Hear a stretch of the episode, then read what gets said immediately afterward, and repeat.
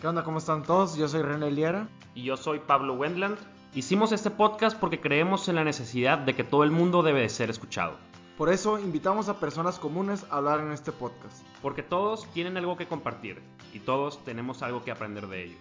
Les recordamos seguirnos en nuestro Instagram Caras Vemos Podcast para así estar en contacto con todos ustedes. Mándanos tus opiniones, dudas, sugerencias y, por qué no, cuéntanos si quieres compartir tu historia. Y sean bienvenidos a la segunda temporada de Caras Vemos. Experiencias no sabemos.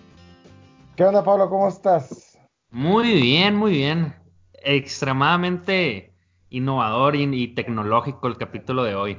Sí, hoy van a escuchar el capítulo un poquito diferente, puesto que son para nosotros las una y cuarto de la mañana y para nuestro invitado es las nueve de la mañana. Pues traemos un invitado desde Roma, es el padre Rigoberto Cano, que también es doctor y nos viene a comentar un poquito, porque eres, eres padre antes que doctor, ¿no?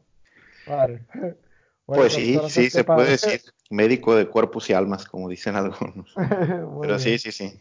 Un saludo, un saludo para, para ustedes, Pablo eh, y René y quienes nos escuchan. Y pues sí, aquí en Roma son las 9 de la mañana. Pues muy bien. Pues, un gustazo.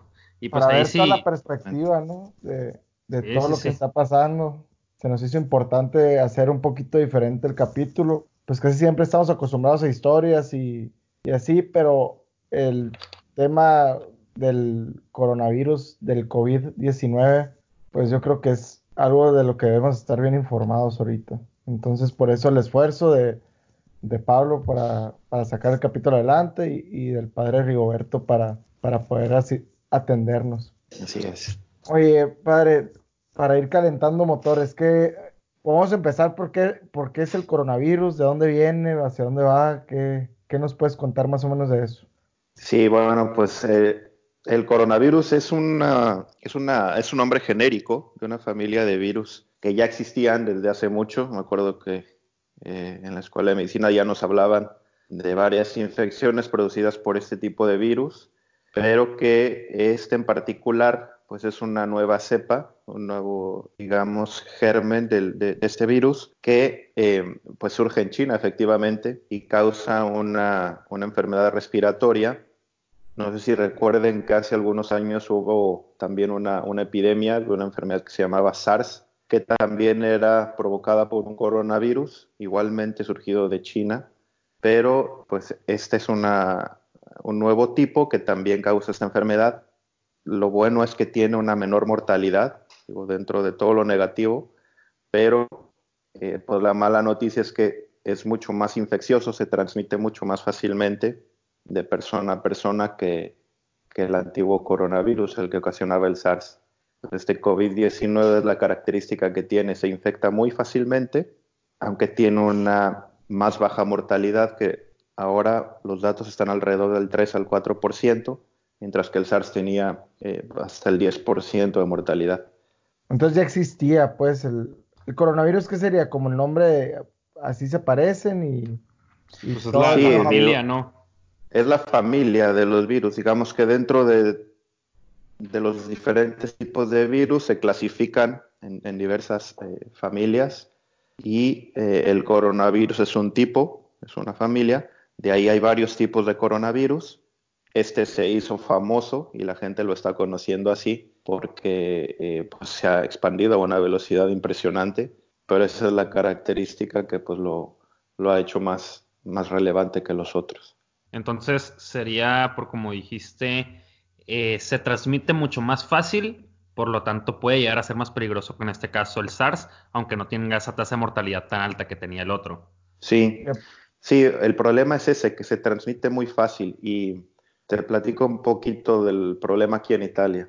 Eh, entró el virus y el gobierno y las personas pues no actuaron a tiempo, ¿no? Eh, se empezaron a infectar, ya sabía, ya se sabía que existían estos casos en China, se estaba difundiendo rápidamente, pero eh, pues en un principio no se actuó. Ahora creo que ya se han tomado las medidas adecuadas, llevamos una semana prácticamente eh, pues en aislamiento, cada uno en su casa, pero eh, pues ya se había producido el desastre, sobre todo en el norte de Italia, donde los contagios fueron rapidísimos, atacaron a un gran número de personas Y el mayor problema de esto es que, bueno, aparte de que ataca eh, eh, principalmente los problemas respiratorios mortales se dan en mayores de 60 años, eh, la gran cantidad de personas que se infectaron llenaron los hospitales, o sea, los rebasaron.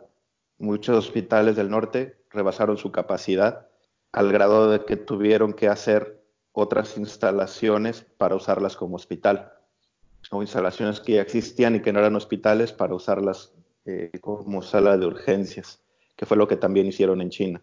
Y ese es el verdadero problema o el problema más grande que rebasa la capacidad de los hospitales y pues no hay lugar para atender a los enfermos. Entonces, aquí en el centro, en Roma está el centro de Italia, todavía no llega a esas latitudes el problema, pero pues sí se espera que se siga incrementando. Esperemos que con estas medidas que se han tomado ya no, no crezca tanto como en el norte, pero estamos en espera de eso. Y por eso creo que en México y en otros países donde apenas comienza el brote, sí es muy importante que la gente tome esa conciencia de que este virus es real, que existe, que causa una mortalidad relativamente elevada, aunque sean personas de la tercera edad, y por eso pues hay que, hay que cuidarse, ¿no? hay que poner las medidas necesarias. Oye, ¿y qué, qué particularidades tiene como cultura el, norte de Italia que se propagó tan rápido el virus?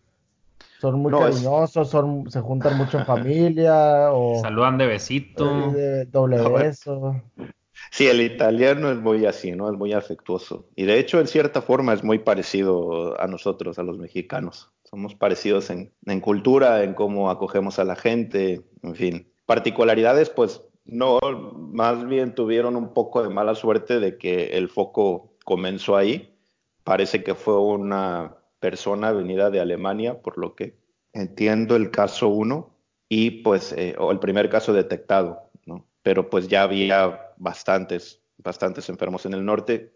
Como nadie sabía nada, porque las primeras fases son asintomáticas, las primeras fases uno puede no tener ningún síntoma, pero ya estar transmitiendo el virus y fue lo que pasó en el norte, ¿no? Me imagino muchas personas tenían ya la enfermedad, la estaban transmitiendo, pero no se daban cuenta. Y cuando se dieron cuenta, pues ya era demasiado tarde para contenerla. Y por eso como que estos, estas restricciones que ahora están en toda Italia las pusieron primero en el norte, en la zona de Lombardía, y después se fueron extendiendo a otras zonas del norte también, hacia el sur hasta que ya fue en toda Italia para prevenir que se siga difundiendo. Asintomática es que tú la tienes, no tienes síntomas y nunca te van a dar síntomas o eventualmente te van a dar síntomas. A ver, explica un poquito. La, el virus cuando entra en el cuerpo humano, que puede entrar eh, principalmente a través de gotas que uno expulsa por la, por la tos o por estornudos, eh, y después entra eh, pues por la boca, por la nariz o por los ojos de la otra persona, está en una fase que se llama fase de incubación y que puede durar de 2 a 14 días. Es lo que se ha visto con este virus. En esa fase de incubación eh, no hay síntomas.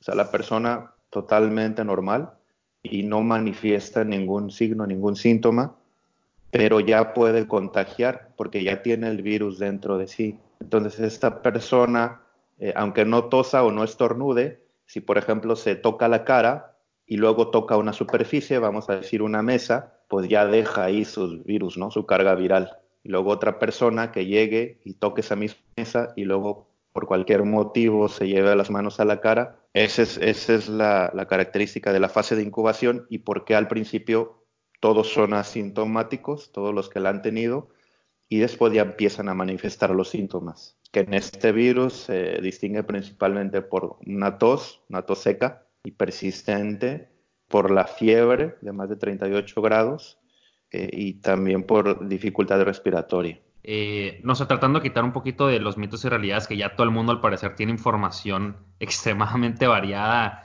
eh, en cuanto a que lo que no puedes tocar, lo que sí puedes tocar, que cubrebocas, que tomar agua caliente, que te pones o que en un montón de cosas. A mí me ha tocado a mis tías escuchar como toda buena tía, vaya mexicana, pues su, buena cantidad de, de, mitos en cuanto al virus y luego que lo rolan por WhatsApp y todo eso. Entonces, por ejemplo, en cuanto a mitos y realidades, o sea, no sé si en Italia han escuchado unos, tal, tal vez sea cosa mexicana o algo así, pero no sé si sepas eh, algún mito o realidad de que podrías pues separar un poquito para la audiencia que nos está escuchando, porque pues muchas veces la desinformación puede ser más dañina que, que la no información. A ver, tiempo, tiempo. Para, para unirlo con la pregunta, me gustaría saber cómo han funcionado los medios de comunicación en Italia y cómo han ido evolucionando durante pues, la crisis. Bueno, a ver, uno de los mitos más recurrentes, ¿no? Es el, eh, el del cubrebocas, el del tapabocas. Vemos que lo usan y, y, está bien, digo, les protege, aunque relativamente y hay que saber cómo usarlo. Porque aquí en Italia hubo compras de pánico de cubrebocas y ahora ya no hay. En las farmacias es súper difícil conseguirlos, incluso por Amazon te dicen que tarda no sé cuántos días en llegar. Por eso, porque la gente se apanica y empieza a comprar desmedidamente, ¿no? Entonces, el cubrebocas sirve principalmente o se debería usar en los pacientes que ya tienen síntomas. ¿Por qué? Porque, como les expliqué hace rato, este virus se transmite principalmente por las gotas de saliva, que son microgotas que cuando uno estornuda o tose salen disparadas y alcanzan a llegar hasta un metro, metro y medio, a veces incluso un poquito más. Ya con que eso le caiga a, otra persona, pues prácticamente es garantía de infección. Entonces el cubreboca sirve precisamente para proteger a una persona que ya tiene síntomas de que contagie a otros. Después también está indicado para los médicos, para el personal sanitario, para quienes atienden directamente a estas personas, porque les sirve pues, relativamente también de alguna protección, ¿no? Y para no, no seguir infectando. Pero no es que te protejan del coronavirus, o sea, no. De hecho, eh, hace poco estaba viendo una entrevista con un médico ahí en China que decía que es exactamente lo contrario. Quien usa cubrebocas para protegerse de un posible contagio, al estarse llevando las manos a la cara para acomodarse continuamente el, tapabocas, pues provoca con esa acción que los virus queden más en su cara, ¿no? Si tiene, si agarró alguna superficie y está constantemente tocándose la cara, pues está llevando más y más carga viral a su cara y es más probable que se infecte. Entonces hay que saberlo usar. Y también pues hay que informarse un poquito, ¿no? Porque es uno de los mitos más extendidos. Vi que en México también hubo la crisis del papel de baño, aquí no tanto. No sé si en México o en otras partes, pero, pero sí, digo, luego la gente lee algunas cosas en internet, rumores y se deja llevar muy fácil. Hay sitios en, el, en internet que es útil conocer. Está el sitio de la Organización Mundial de la Salud.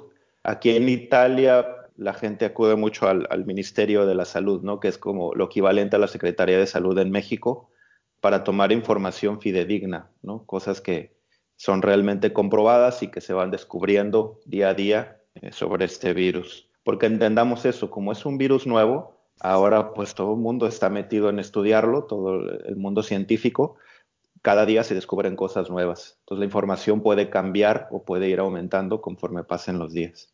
Y bueno, en la segunda pregunta, en cuanto a lo que me decía René de los medios de comunicación, en Italia yo creo que han sido objetivos, ¿no? Digo, siempre hay quien también eh, aprovecha para hacer algo de amarillismo y meter morbo. De eso yo creo que no falta en ninguna parte del mundo, pero creo que a partir de que captaron que era una crisis, que era una emergencia, han hecho esfuerzos para que la, información que salga pues sea la que realmente ayuda a la gente y no la que contribuye a crear más pánico o más histeria, que también es el riesgo de, que ocurra en estos casos. Mm, yo, yo tengo una pregunta. Ahorita habíamos comentado que mucha de la responsabilidad o culpa, por así decirlo, del hecho de que se haya propagado tanto el virus ahí en Italia fue que pues no se tomaron las medidas necesarias al principio. Yo tengo curiosidad, ¿cómo fue como ese proceso en la sociedad que de repente les llegó la noticia, empezaron a, a decir ciertas indicaciones, no tomaron mucho en cuenta, el gobierno tampoco, y como de repente fue como, no, sé si fue una bomba que de repente explotó en, todos o fue como todavía progresivo, en el que de repente pasaron de ser una noticia que pasó en, en China a que de repente es noticia local y ya el gobierno está tomando medidas, o sea, cómo fue esa transición en, en la sociedad. O sea, ¿cómo se vivió desde dentro? Sí, fue algo progresivo. Primero pues con las noticias que veíamos de cosas que están pasando en otras partes del mundo que están muy lejanas, como es China. Entonces la gente tiene esta mentalidad, ¿no? De que lo que pasa en lugares muy lejanos, pues es muy difícil que llegue a, nuestros países, a nuestros lugares. Y como decía hace rato, el italiano es, es también muy cálido, es también de estar mucho con la gente, son muy parecidos en ese sentido a los latinos. Por eso, pues al principio no, no hubo mucha repercusión, eh, aunque ya empezaban a advertir algunos medios de que se tendrían que empezar a tomar medidas, no hubo mucho, mucho caso, ¿no? Fue hasta que surgió este, este brote fuerte en el norte, cuando se tomaron las medidas, pero como, como decía, fueron muy paulatinas. Fueron primero, porque lo ideal es que hubiera sido de una vez en toda Italia, ya para prevenir contagios, dada la, fácil, la facilidad con que se contagia este, este virus pero empezaron en el norte poco a poquito, en la región de Lombardía, digo, luego se fue extendiendo a otras zonas y la gente, a pesar de que ya se habían dado recomendaciones de permanecer en casa, pues no hacía mucho caso. Aquí en Roma uno seguía viendo gente en los restaurantes, pues también está lleno de turistas, en los, en los museos, en todos lados. Fue hasta que salió el decreto del gobierno, un decreto del gobierno pues ya tiene carácter de, de algo formal, carácter de ley, de que todas las personas tenían que estar en casa, fue hasta que entendieron. O sea, más bien casi casi se nos obligó, ¿no? Y está bien, tenían que tomarse estas medidas. Ahora, eh, pues hay policías en las calles, sí está un poco desierta la, ciudad, se puede salir únicamente para hacer compras de, emergencia, o sea, de alimentos, eh, de medicamentos, para alguna cita médica de emergencia y para quien tiene que trabajar todavía, ¿no? Pero poco más. Entonces sí es cierto que la ciudad está desierta, en algunas zonas parece una ciudad fantasma. Nos han comentado algún hermano que fue a, una cita médica. Y bueno, pero es la forma, es la forma en que se tiene que hacer para que la gente tome conciencia y, es como se ha logrado. Esperemos que esto tenga resultados. Se va a ver hasta dentro de una o dos semanas qué tan, qué tan efectivas fueron las medidas. Y si, por ejemplo, un policía puede llegar a preguntarte que a dónde vas, qué haces aquí y todo eso, no estás, porque no estás en tu casa y esas cosas. Sí, de hecho hay un formato que el mismo gobierno mandó en que si tú vas a salir de casa tienes que llenar ese formato, firmarlo, eh, declarando, afirmando que tienes una razón muy válida para salir. Y entonces ese formato se lo entregas al policía que te, seguramente te va a parar en la calle y si es válido el motivo, pues te dejan seguir, pero si no, te multan y son multas altísimas o incluso eh, también puede haber alguna pena, ¿no? Oye, está, fuerte. Sí. El tema Del, súper, que, ¿cómo funciona? ¿Va, ¿Hay abasto, hay desabasto? No hay eh, desabasto, gracias a Dios, no ha habido desabasto todavía. Eh, bueno, de algunos productos, como te decía, el gel antibacterial, el cubrebocas, todas estas cosas que la gente compra para protegerse, pues sí, sí hay algo de desabasto, pero en alimentos, en esto, al menos aquí en Italia todavía no, y pues están tomando las medidas para que no haya. En los supermercados es, es curioso, ¿no? Puede entrar una persona, si es un supermercado pequeño o más bien un, un tipo Oxxo como los de México, así, puede entrar una persona nada más y las demás tienen que esperar afuera y guardando distancia de un metro, un metro entre ellas. Igual es en las farmacias. En las farmacias solamente puede haber una persona dentro y ya cuando sale, entonces entra la que está esperando afuera. O sea, si hay mucha conciencia social ya. Ya hay conciencia y, además, pues sí están, pues está la policía, ¿no? Están las fuerzas de la ley ahí ayudando para que la gente capte también. Pues no, no les quedó de otra. No nos quedó de otra. Oye, ¿y la, la, gente humilde, la gente de escasos recursos, cómo, cómo la ha ido con este tema? Pues yo creo que son los que más sufren, como siempre, ¿no? Desgraciadamente. Aquí en Roma es común ver mucha gente en la calle, entonces se han habilitado lugares para que puedan estar, para que puedan pasar las noches, pero sí, digo, se, ha buscado la forma para apoyarles más. En el Vaticano, pues se tienen también eh, varios lugares, varios comedores donde ellos pueden llegar obviamente sin pagar nada y les dan de comer, les dan un lugar para dormir, pero pues sí son los que más sufren por esta situación. En el Vaticano, pues también ya se suspendieron las ceremonias de Semana Santa. Ayer el Papa acaba de anunciar que pues va a celebrar las misas y las fiestas, pero digamos a, puertas cerradas, ¿no? Y a ver, en Pascua, esperemos que para Pascua ya se pueda hacer alguna celebración pública, pero mientras no.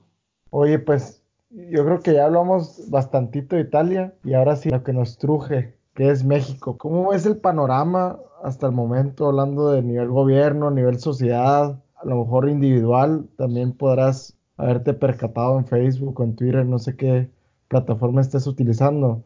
Lo, nos ves muy parecidos a Italia. Ahorita que, que decías lo que, lo que se vivió hace, hace unos días en Italia, pues sí se parece mucho a la conciencia que tenemos en México, sobre todo, por lo menos en mi realidad, en Hermosillo, veo muchos stories de que en el antro o en la playa o en, o sea, una vida totalmente normal y recurrente, pues. Sí. O sea, no, no sé cómo, cuál haya sido tu análisis en estos días. Sí, en contacto con mi familia, con amigos, con ustedes, sí me han dicho cómo está la situación y sí la veo muy parecida a, como era en Italia hace algunas semanas apenas, ¿no? O sea, la gente pues está muy confiada, la verdad. Yo Monterrey, creo que Monterrey ya sacó las uñas, ¿eh? o sea, ya se pusieron mucho más serios ellos, porque ya, ya hubo un brote un poquito más fuerte. No cerraron, pero, pero ya es de que cancelaron las misas, por ejemplo, que la podían tener virtual y, una serie de, lineamientos, ¿no? Pero ahí ya hay más casos, pero no sé, no sé cómo es el resto del país. En estos días se llevó a cabo el Vive Latino. Sí. Con normalidad. Pues también pasó lo de lo de que eh, Trump decretó que cerraban sus fronteras a Europa, están aquí en México. De hecho, te acabo de mandar a tu WhatsApp una imagen de, de como una sala a abordar. Si quieres, chécala. En el aeropuerto de la Ciudad de México, atascado, pues porque todos los europeos están llegando a México y pues obviamente no hay capacidad. No sé cuál sea tu análisis, ahora sí ya no te voy a interrumpir, nomás quería dar como que mi punto. Sí, está bien. Pues te digo, yo creo que sí están un poco igual vi lo del festival este Viva Latino y las medidas que intentaron hacer ahí, que digo, ah, la verdad no sé si ponen unos, por, unos puestos para detectar la fiebre y a los que detectaron con, con, fiebre no los dejaron pasar y no sé qué, pero a ver si es asintomáticos, ¿no? Si saben que en las primeras fases es asintomático y ya se transmite, pues obviamente eso sirvió de absolutamente nada. Pero bueno, pues es así, es la realidad de nuestro país, de nuestro México pues hay que, hay que aceptarla de alguna forma, pero también sí, yo creo, ¿no? Esa es una opinión muy personal, pero sí, las autoridades tardan mucho por la razón que sea en, reaccionar, pues cada uno poner de su parte y, tomar las medidas, ¿no? Yo les he dicho a mis papás, pues miren, porque mis papás pues ya son mayores de 60 años y eh, mi papá es diabético, entonces tiene, eh, tiene más riesgo, ¿no? Si le llega una enfermedad de estas, pues es peligroso. Entonces yo sí les dije, pues eh, traten de estar ahora, sí, en sus, en sus casas tranquilos, mm, pues no acudir ahora a muchos eventos públicos porque este virus se contagia mucho más, obviamente, donde hay concentración de, de personas. Y pues cada uno, cada uno tendría que tomar estas medidas, que sí son importantes. Porque sí, la verdad yo también lo veo bastante descuidado, ¿no? El asunto. Esperemos que poco a poco, al menos ya suspendieron las clases, ya algunas universidades o casi todas han tomado medidas. También de nuestra parte, pues, por ejemplo, las megamisiones se suspendieron, medida dolorosa. Yo iba a ir ahí a Hermosillo, para mí era una ilusión muy grande, pero bueno, pues es, es la protección de la gente. Entonces tenemos que actuar de alguna forma. Y que se tome conciencia también de, o sea, porque ya me ha tocado no, no, no voy a decir nombres para no andar raspando muebles, pero pues se hicieron más grandes las, las vacaciones de Semana Santa, las hicieron a tres semanas, las adelantaron y pues cancelaron clases ya desde una vez en otros lados, que ya están literal organizando su vida a la playa, pues irse a San Carlos, aquí, ¿no? o sea, les pueden poner todavía el, el de que, oigan, les estamos dando esto, pero no es como que un regalo, o sea, son medidas que estamos tomando para que la sociedad se cuide. Y la gente de verdad anda con, con otro chip, pues, de, de que les están dando vacaciones, pues. No capte, yo creo que mucho es también porque piensan, bueno, a ver, esta enfermedad eh, afecta sobre todo a la gente mayor, ¿no? A los mayores de 60 años. Pues sí, pero ponte a pensar, o sea, también todos tenemos papás, todos tenemos abuelos y hay mucha gente que que está muy expuesta a este problema. Entonces todos deberíamos tener esa conciencia de que a lo mejor a mí, a mis hijos, eh, qué sé yo, a, quienes están más cerca de mí, puede ser que no sea tan peligroso en un principio, pero pues pensemos también en, toda la gente mayor, ¿no? Y en todas las personas. Y, te digo, en todo lo que implica, porque pues implica pérdidas no solo económicas, pues eh, también en lo social, en muchos ámbitos. Es decir, eh, una, una, crisis como esta, pues sí, puede provocar otro tipo de crisis de las que yo creo que va a ser algo difícil recuperarnos, ¿no? Aquí en Italia se están perdiendo millones y como digo, principalmente los que más sufren pues son los pobres porque si se quedan sin ingresos, imagínate. Hay que, hay que tener esa conciencia, conciencia social, conciencia pues también como cristianos, ¿no? Como, como católicos para, eh, pues para actuar con, con caridad, con amor, pensando en los demás también y no solo en uno mismo. Yo creo que esa es la clave. Pues no cancelaron el Vive Latino por López Gatel, se llama el subsecretario de, salud aquí en, en, México, y él, él platica que son como, como fases, una epidemia tiene como fases, la primera fase son casos importados, la segunda ya entre, entre mismos mexicanos, o sea, en el mismo territorio nacional se va esparciendo, y fase 3 y así. Y él, él dice que no tendría sentido pues cancelar algo así si están en la fase 1, que ya está la fase 2, ya es cuando se empiezan a limitar los eventos públicos y todo eso. ¿Cómo es que funcionan? Unido a esto, escuché una entrevista de Alejandro, ahorita les digo el username de, Twitter, pero él, fue el que contuvo parte de la influencia en el 2009, Alejandro Macías se llama. Y él dice que, todo el, rollo está en, en aplastar la curva, le dicen, que en vez de que haya mil enfermos en cinco días, que sean los mismos mil enfermos en un plazo de un mes, pues para tener disponibilidad de camas. Se hablaban de cifras de que en Estados Unidos hay 100 mil camas como para terapia intensiva y en México se tienen contabilizadas 3 mil, 4 mil, que bien hechas, ¿no? Porque luego dicen que, hay unas terapias intensivas que realmente no son ni terapia ni intensiva y las hacen así. Hmm. pero que buenas hay como 3000. Entonces, más o menos que nos hablaras un poquito de salud pública, eh, no sé cómo funciona esto, aplastar la curva, las fases. Sí, las fases son cuatro. Efectivamente, en México eh, no se ha decretado, hasta donde tengo entendido, hasta el día de hoy, la fase 2. Entonces, sí, la fase 1 implica que todavía se permitan eventos públicos. Eh, con algún control, como lo que hicieron de detectar fiebre, que te digo, me parece un poco inútil, pero en fin, sí son protocolos el sobrevive latino. Ah, sí. Entonces son, son, fases que pues, los epidemiólogos, que son los que se dedican a esto, conocen bien y eh, las van aplicando. Yo por eso digo, creo que ahora está mucho en la responsabilidad personal. Eh, como decía ahorita Pablo, ¿no? Si, si están suspendiendo clases, pues que la gente tome conciencia que es para suspender clases y no para irse de vacaciones, que fue un poco lo que pasó aquí en Italia también. Empezaron a suspender cosas y la gente pues son vacaciones, entonces vámonos de paseo, vámonos a pasear por Roma y así. Es mucho de conciencia personal. Después lo de las fases, pues sí, se tiene, se tiene que seguir ese protocolo, también porque si desde el principio se aplican todas las medidas que se aplican en las fases más avanzadas, eh, está demostrado que no son tan efectivas a largo plazo. Es decir, imagínate, aquí en Italia eh, ya llevamos una semana en donde pues cada uno está en sus casas, en aislamiento.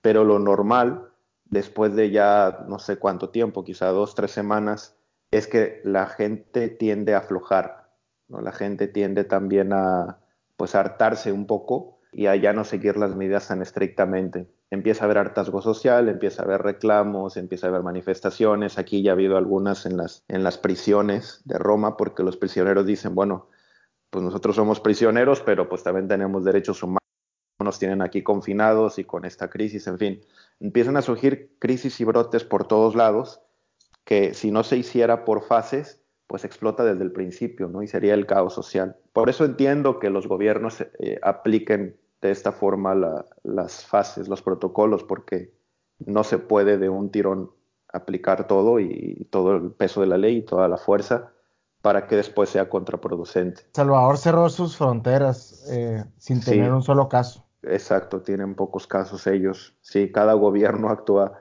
actúa según como puede, ¿no? También pues El Salvador, las naciones de Centroamérica son naciones más pequeñas, pues obviamente reciben mucha gente, pero es que piensa en México, ¿no? Es un, es un país enorme, por todos lados está entrando gente, entonces es más, mucho más difícil hacer algo así.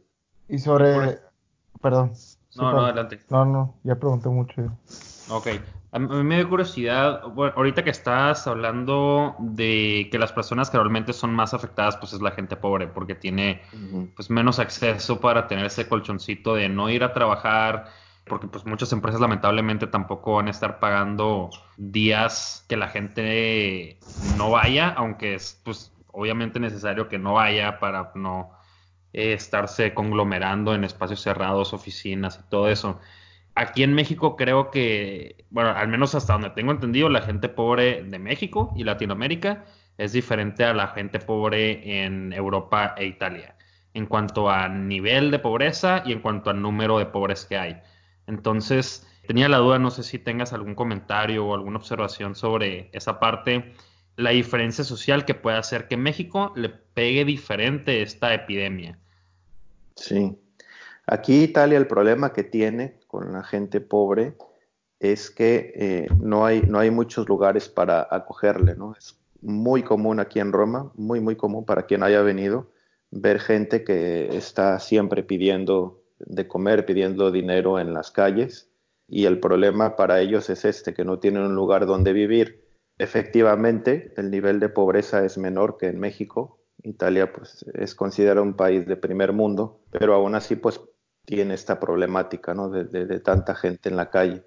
México, sí, pues sabemos los grandes niveles de pobreza que tiene, de aislamiento social también, hay comunidades que están muy retiradas de, un centro de salud cercano.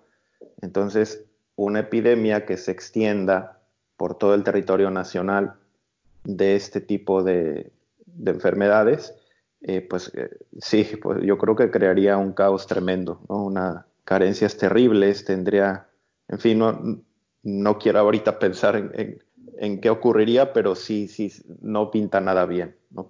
precisamente por eso, por la falta de hospitales, la falta de equipo, la falta de médicos. Italia en el norte, el 12% de los enfermos eh, son médicos. Entonces, obviamente, estos médicos que se enferman de coronavirus quizá puedan seguir atendiendo, pero a los que ya, ya están enfermos no, no, no, van a arriesgar a la gente a poner médicos enfermos a trabajar con ellos.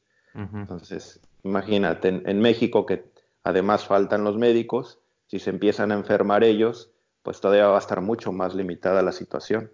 Entonces, sí, hay que pensar en todo esto, hay que pensar en todo y pues yo espero que, que los gobiernos, eh, el federal y los estatales también, eh, pues em, estén empezando a tomar ya medidas y previsiones para lo que pueda venir, porque es importante prever también, si ya vieron lo que ha ocasionado aquí esta enfermedad, que han faltado los respiradores, que han faltado hospitales, que han faltado salas de reanimación, eh, pues empezar a prevenir. Creo que ahí recae mucho también lo que ahorita habías comentado, que es, tal vez nosotros podemos percibir, digo, al menos yo soy un, joven de 24 años que no tengo ningún problema de salud grave que el, coronavirus me pueda complicar y llevar a la muerte o, algo, o algo así.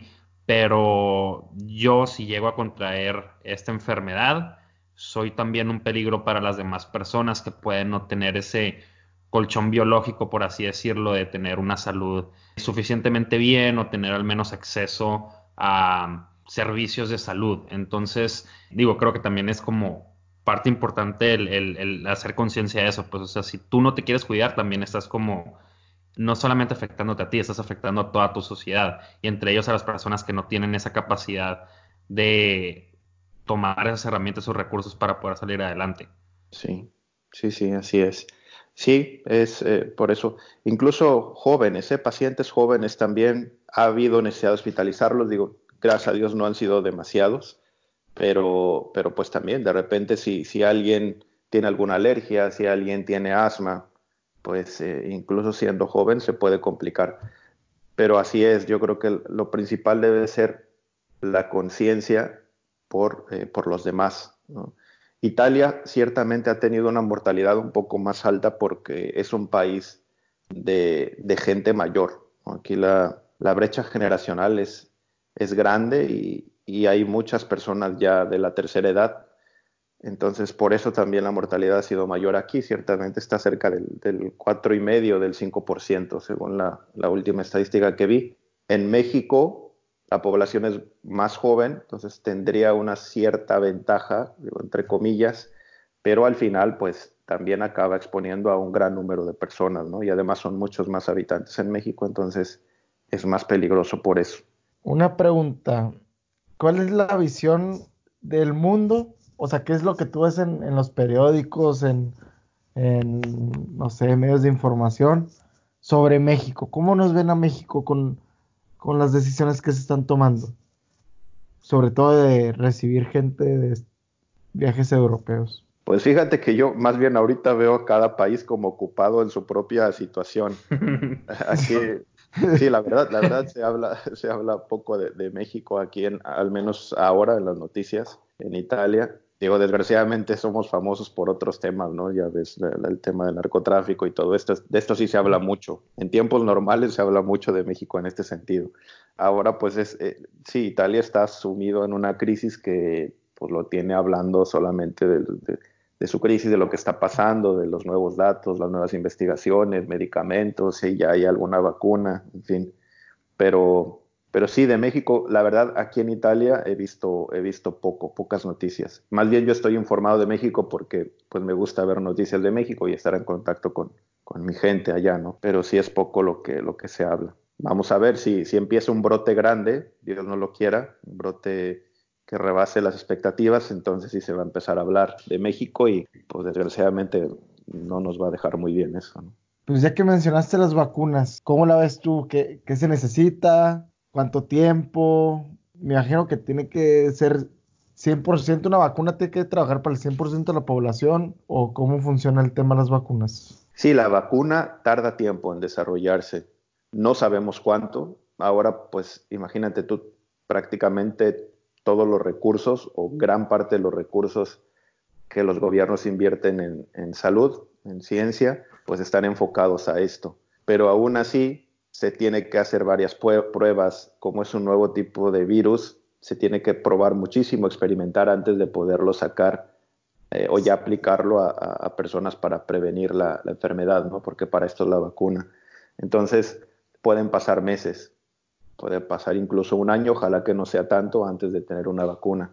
Lo que sí es que se puede encontrar algún medicamento que sea capaz o de tratar, quizá no de curar, pero pues tratar o disminuir las, los síntomas de esta enfermedad. De hecho, ya se han hecho algunas observaciones con algún medicamento que... Eh, Paracetamol. No, no, el paracetamol. Ojalá ya con eso a todos nos dan paracetamol siempre. Como todo buen doctor. Sí. sí, sí. No, si son... ahí en el seminario le, se rompen un pie y el, y el, padre les da paracetamol. Sí, ¿verdad? paracetamol es lo que hay en todos lados. Eso, eso es universal. en la CIMI de México y acá en Italia, en todos lados. Sí, en, en la CIMI del seminario de, donde está el padre Rigoberto, se rompen la cabeza, se escalabran y les da paracetamol. Es infalible, es eh. infalible. Pero para el virus este no sirve, desgraciadamente, así que tenemos que buscar otras opciones. Hay medicinas que están probando disminuir los efectos, pero se tiene que probar todavía en mucha gente, ¿no? Para efectivamente decir que sí están funcionando. Sí, exacto. Había escuchado alguna entrevista que, que como que la parte de sacar el, antídoto no es tanto rollo, sino que esté validado por cierta población, sale peor que le sirvan 98 personas y que dos se mueran, a que prefieren esperarse a que a 100 personas les van a servir y que no haber efectos secundarios. Sí, imagínate tú, un medicamento que tú ves ahora en la farmacia a la venta, tiene una historia de unos 20 años de investigación en promedio. La farmacéutica, cuando descubre una molécula de X medicamento, primero tiene que hacer varios experimentos, primero en animales, eh, luego ver los efectos a largo plazo en los animales, después con voluntarios, ya con personas, y ver los efectos a largo plazo, y finalmente ya en los enfermos y ver los, los, efectos a largo plazo. Porque el medicamento, pues no simplemente darlo y ver que funcione y ya, ¿no? que sería pues, la primera Corto fase. Plazo. Ajá, además hay que ver que no afecte los riñones, que no afecte el hígado, en fin, que no, que no tenga otros efectos que se manifiesten después. Pues en promedio son 20 años, imagínate. Ahora, para sacar un medicamento contra el coronavirus, pues tendrá que ser mucho más rápido dada la, la, emergencia. Entonces, eh, pues sí tienen que estar pues con todo ahí los investigadores para descubrir y aparte, Y aparte que tienen que ir persiguiendo los donde haya brotes. Por ejemplo, en China ya, ya, ya murió todo ese rollo. Ahorita tendrían que ir a Europa a como a validar su, el medicamento y luego pasar a Latinoamérica y Estados Unidos. Entonces como que también, ah, ya está lista y luego para buscar a la gente o a quién tratar y todo eso también debe ser complicado. Sí, sí, efectivamente. Entonces sí, son varias, varios factores ahí que, que pues hay que tomar en cuenta para el, uso del medicamento, ¿no? De vacuna o de medicamento. Así es. pues estoy viendo Twitter y ya están como tirándole cizaña al, presidente por, por sus actos masivos con la gente pobre. ¿A Trump o quién? ¿A, o a, López? A, López Obrador. Ajá. Que también, digo, no quisiera meterme mucho en política, yo creo que nadie aquí, pero siento yo que falta un poquito más de conciencia desde la cabeza del país y pues que realmente hay gente que palabra de Dios prácticamente, la palabra de López Obrador, entonces que que también haga un poquito conciencia. Oye, Pablo, ¿qué conclusiones, recomendaciones, padre, que padre doctor, doctor padre, que nos quieras dar a todos los mexicanos, a la gente que nos escucha? Bueno, pues eso, tómenselo en serio, ¿no? No, no vean también lo que hemos, lo que hemos pasado aquí en Italia, lo que han pasado en China, sin alarmismos falsos tampoco, sin, eh, sin caer en, ah, ya se va a acabar el mundo, ¿no? Pero pues sí hay que darle, yo creo, la, la debida proporción a este, a este problema. Y bueno, pues la recomendación más grande pues sería confiar mucho en Dios. De verdad que ha habido muchas crisis a lo largo de toda la historia de la humanidad que, hemos superado, pues Dios está ahí con nosotros. La gracia de nuestro Señor siempre nos acompaña. Él dijo que iba a estar con nosotros siempre. Entonces, pues nunca está de más, ¿no? De hecho, todo lo contrario. Hay que creer en el poder de la oración, pues reflexionar también qué es lo que nos quiere decir Veía hace poquito la reflexión de un eh, párroco aquí en Italia, que nos la mandó por WhatsApp, luego se las comparto si quieren, donde decía que el coronavirus ha logrado lo que muchas cosas no han logrado a lo largo del tiempo. Aquí en Italia, por ejemplo, unir a las familias, porque ahora pues todos están en sus casas, están conviviendo más. Entonces, bueno, pues algo positivo tiene que salir de toda, de toda esta crisis también la gente ha reflexionado mucho más en lo que significa la vida, en lo que significa una vida sin Dios y esto ha ayudado definitivamente para que las personas vuelvan otra vez su mirada a Dios. Quizá podría pensar uno pues de manera muy oportunista, pero bueno, también Dios se vale de estas cosas para, para hacer un llamado a la gente, ¿no? A despertar, a ver que pues Él está ahí, a ver que pues agradecer todos los dones que tenemos en la vida toda la belleza que significa la vida, la vida humana. Y bueno, pues hay que, hay que encomendarnos mucho a Él, a la Santísima Virgen. Esa sería la recomendación espiritual. Ya de, medicina creo que ya les hablé mucho y pues, pues mucho ánimo. Ojalá que, que de verdad en México no, no llegue a estos niveles. Hay que cuidarse, hay que ser conscientes. Lávense las manos. Sí, sí, sí. no se toquen la cara. Hagan caso de eso. No se toquen la cara, lávense las manos conserven las distancias, al menos por ahora. Digo, por un mexicano es difícil, pero hay que tratar de hacerlo. Oye, no quiero salvar a nadie, en serio, pero, pero no se me hace gacho. no. Les pongo el codo.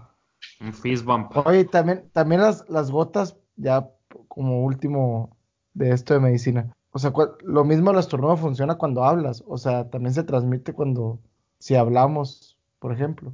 Sí, porque piensa que hay unos videos en YouTube que te recomiendo que, busques. Ponle, eh, como era, estornudo en cámara lenta, una cosa así. Y eh, porque hacen con una cámara que de alguna forma hacen que la, que la saliva brille. Entonces, cuando la gente estornuda o cuando tose, se ve, es impresionante, ¿eh? impresionante la cantidad de micropartículas que aventamos por la boca en estornudo y en tos porque son reacciones muy violentas, ¿no? Pero también cuando hablamos, también el, simple hecho de hablar, reírse, pues todo esto también está provocando que, expulsemos partículas. Así que sí, vean, vean el video, porque así se dan idea también. A veces la gente no cree, digo, pues yo cuando estornudo hecho poquito, ¿no? Nada más no se ve nada. Pero no, es impresiona, impresiona la cantidad de cosas que hay. Pues muy bien. ¿Algo más que quieras agregar, Pablo? Yo, la neta, yo estoy bien de conclusiones. Nada más lávense las manos y, hagan caso a, la, a las autoridades. Esa sería mi conclusión. Sí, yo creo que igual, digo, sí. Y no son vacaciones. Sí, ajá, ándale, pues. Esa, esa es una de mis conclusiones, así como que crear conciencia, podemos ser portadores de un gran problema de otra persona y de nosotros mismos también, aunque a veces no sepamos. Y también eso, o sea, me gustó mucho también lo que, lo que dijiste ahorita, padre, que este tipo de cosas nos pueden hacer ver todas las cosas que nosotros ya damos por sentado, que puede ser la familia, la comida, también que se ha hablado mucho del medio ambiente, como ya los índices de dióxido de carbono han bajado bastante, eh, muchas cositas así, de cómo la actividad humana en realidad pues va para muchos lados y no siempre es para, para la mejor. Entonces, digo, si se le puede sacar provecho a esta pésima situación, hay que hacerlo. Sí, así es, coincido totalmente. Pues muy bien, pues muchísimas gracias, padre. Bueno, nombre, pues gracias a ustedes. Le mando un, abrazo sin, COVID. un abrazo de lejos, si se puede. Sale un abrazo, padre. Muchas Igualmente, que le vaya muy bien. Hay que dormirnos, ya son las 2 de la mañana. Voy a poner a ver series ahorita. Pero muchísimas gracias. Que, baja las defensas, eh, si se desvelan. Ah, que va. Mm, dormir ahorita mismo. Da lo mismo. Ah, es que no quiero hablar. Padre, muchísimas gracias. Sale. Nos vemos, muchísimas gracias. Chao, chao. Y acuérdense que cualquiera de ustedes puede ser el siguiente detrás de este micrófono. Gracias.